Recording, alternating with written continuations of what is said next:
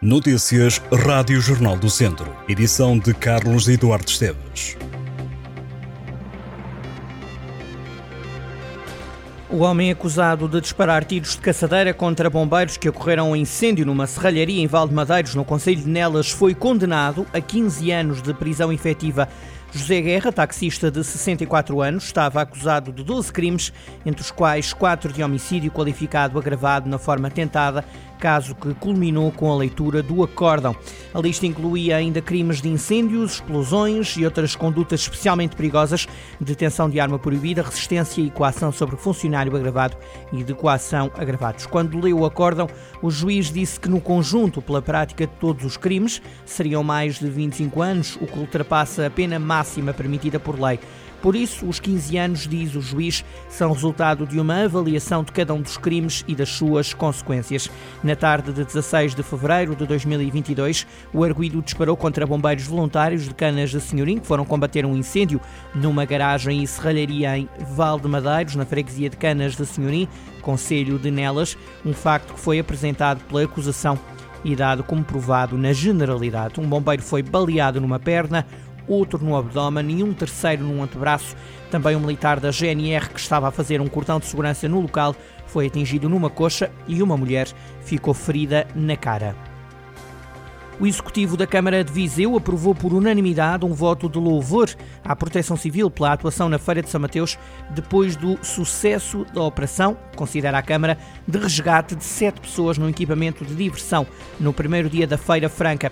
Fernando Ruas defende que o voto de louvor é mais do que merecido porque, destaca, não foram necessários elementos exteriores à feira e ao município para socorrer aquelas pessoas presas a cerca de 30 metros de altura. Ruas entende que não foi levantado qualquer pânico e diz que a Feira de São Mateus decorreu com tranquilidade. No dia da inauguração da feira, a 10 de agosto, um equipamento de diversão avariou e manteve presas sete pessoas entre os 11 e os 42 anos, a cerca de 30 metros de altura. Tal facto obrigou a uma operação de resgate que demorou cerca de 3 horas sem que registasse nenhum ferido ou necessidade de cuidados médicos.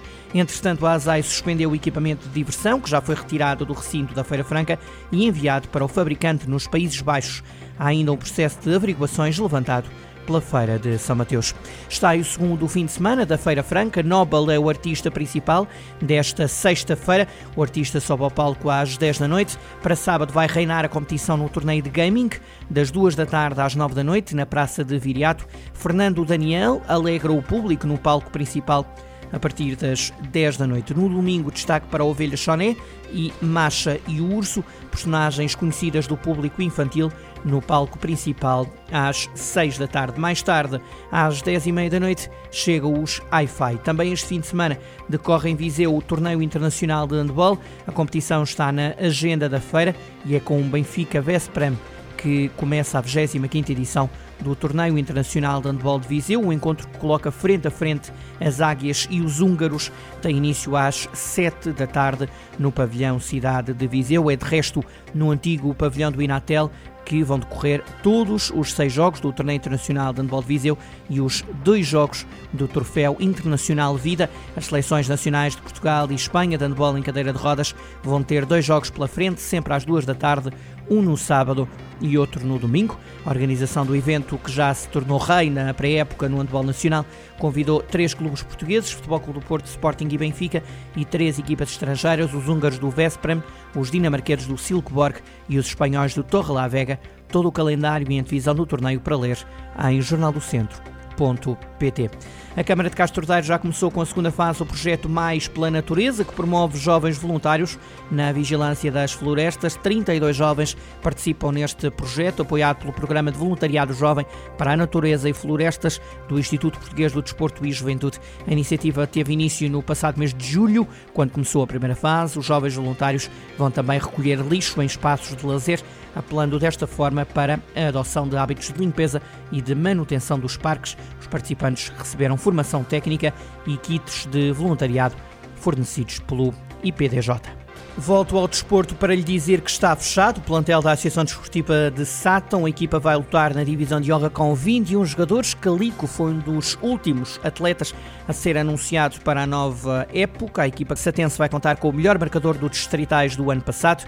Filipe Sorrilha está no plantel do Sátão. A aposta na formação ficou vincada na chamada ao plantel principal de Mário Pina. O jovem defesa de 19 anos está há 8 anos no Sátão e vem da equipa de sub-18. É este o plantel da Desportiva de Sátão para a próxima temporada. Guarda-redes Márcio e Pedro Martins. Defesas Calico, Mário Pina, Hélio Cabral, Ruginho, Tiago Figueiredo, Ricardo Pereira e Silvestre. Médios Rafael Ferreira, Chiquinho, Tomás Loureiro, João Luís Espanhol e Rodrigo Pinheiro. E os avançados Sorrilha, Zé Francisco, Malas, Dani Pinto e Ricardo. Todos estes jogadores treinados pelo técnico Tozé. O Sato começa a divisão de honra fora de casa. A equipa jogará em Canas Senhoria, 17 de setembro data de início do principal campeonato de futebol distrital. Além do Sátão, vão competir na divisão de honra este ano mais 17 clubes. Está nas bancas mais uma edição em papel do Jornal do Centro. Desta vez em manchete trazemos as vagas nas escolas. Escrevemos que quem vai ao ar perde o lugar. Critérios de colocação empurram alunos para escolas longe da área de residência. Em destaque também uma entrevista ao comandante da PSP de Viseu, Pedro Sousa. A criminalidade no distrito, o policiamento de proximidade e as preocupações da polícia foram alguns dos temas abordados na entrevista. Nesta edição edição trazemos um especial sobre casas regionais em Lisboa. Podem ainda ler uma reportagem junto de dois atletas de handball em cadeira de rodas que este sábado e domingo vão jogar em Viseu e Telvina Vieira e João Jerónimo viram a vida pregar-lhes uma rasteira, mas sobreviveram e viram no handball, em cadeira de rodas, uma forma de voltarem a sorrir para a vida.